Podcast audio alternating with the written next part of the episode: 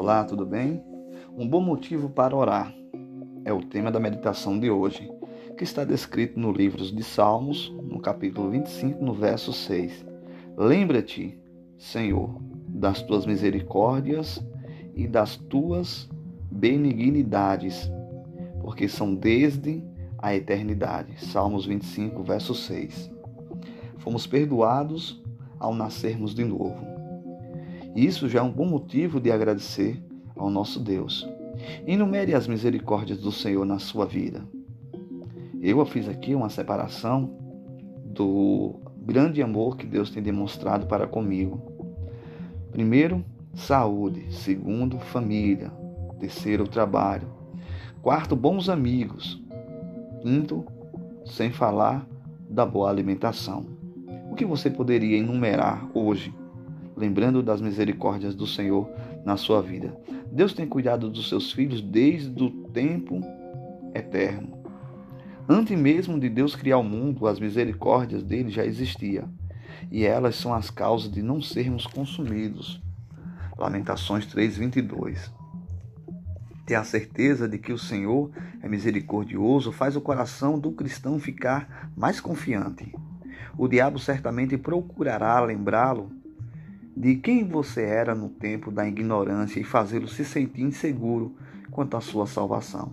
Satanás se esforça para pôr incerteza em quem não está afirmado na fé. As misericórdias divinas são os favores prestados pelo Senhor quando estamos no vermelho, longe da maravilhosa presença dele. Por elas, confessamos nossos erros e recebemos o perdão completo, alcançando a graça do alto.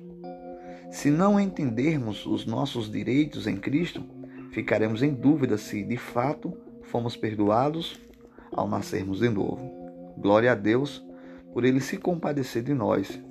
Juntos com a benignidade, a esperança bondosa ou bondade esperançosa, que são desde a eternidade, seremos poupados de transgredir contra a santidade do Senhor, de derramar muitas lágrimas e passar por muito sofrimento.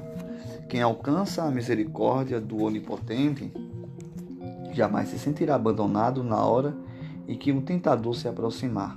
Com fé, confiaremos no que diz a palavra sobre a nossa liberdade. Todos os salvos devem ficar em alerta em relação a tudo o que sentirem no espírito, principalmente quando o maligno estiver ameaçando-os com algo ruim. O Altíssimo, por ser misericordioso, avisará os seus servos do perigo que estiverem à frente. A salvação é um ato que nunca poderá ser desfeito e, se perseverarmos seguindo a Jesus até o fim, entraremos no reino que nos está preparado desde a fundação do mundo. Mateus 25, 34. E dele não mais sairemos. Amém?